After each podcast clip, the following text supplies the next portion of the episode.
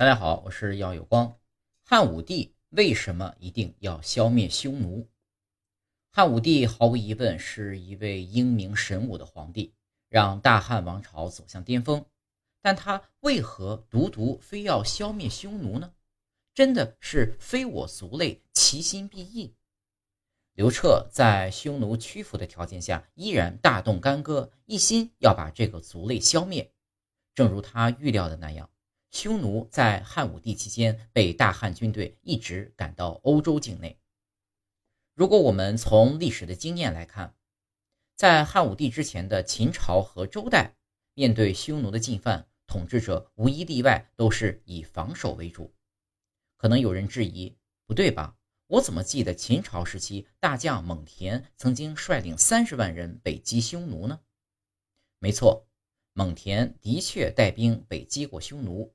将北方河套地区的匈奴赶回到了他们的老家，也就是现在贺兰山地区。可是我们不要忘了，早在秦朝之前，北方河套地区这些地方并不是匈奴的地盘，而是属于赵国的。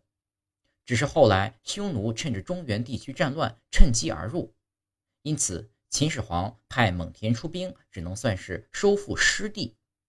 当秦始皇收复失地之后，秦始皇就不再继续主动打击匈奴了，而是命令蒙恬修筑长城，用来防守匈奴的攻击。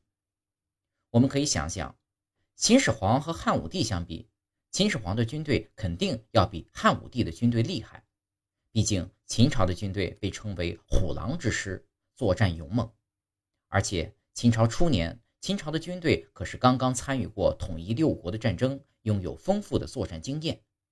可是，就连拥有这样勇猛军队的秦始皇都不敢剿灭匈奴，已经处在和平时期七十多年的汉武帝，为什么就敢主动派兵打击匈奴呢？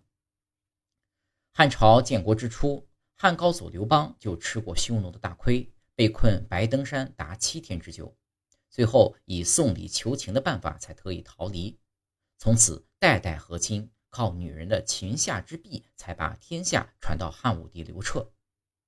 汉武帝刘彻是一个用雄才大略的主，而且从一开始就不再奉行秦始皇被动防御那一套，采用主动进攻。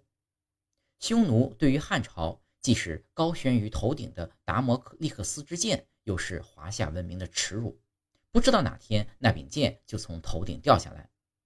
一想到要用汉家女儿的贞操去保护帝国的未来，无一不是心头之患，天下之辱。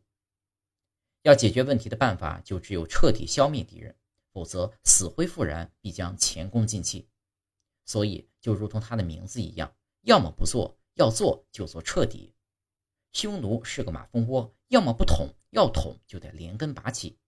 于是，汉武帝毕生的事业就是消灭匈奴，扬我天威。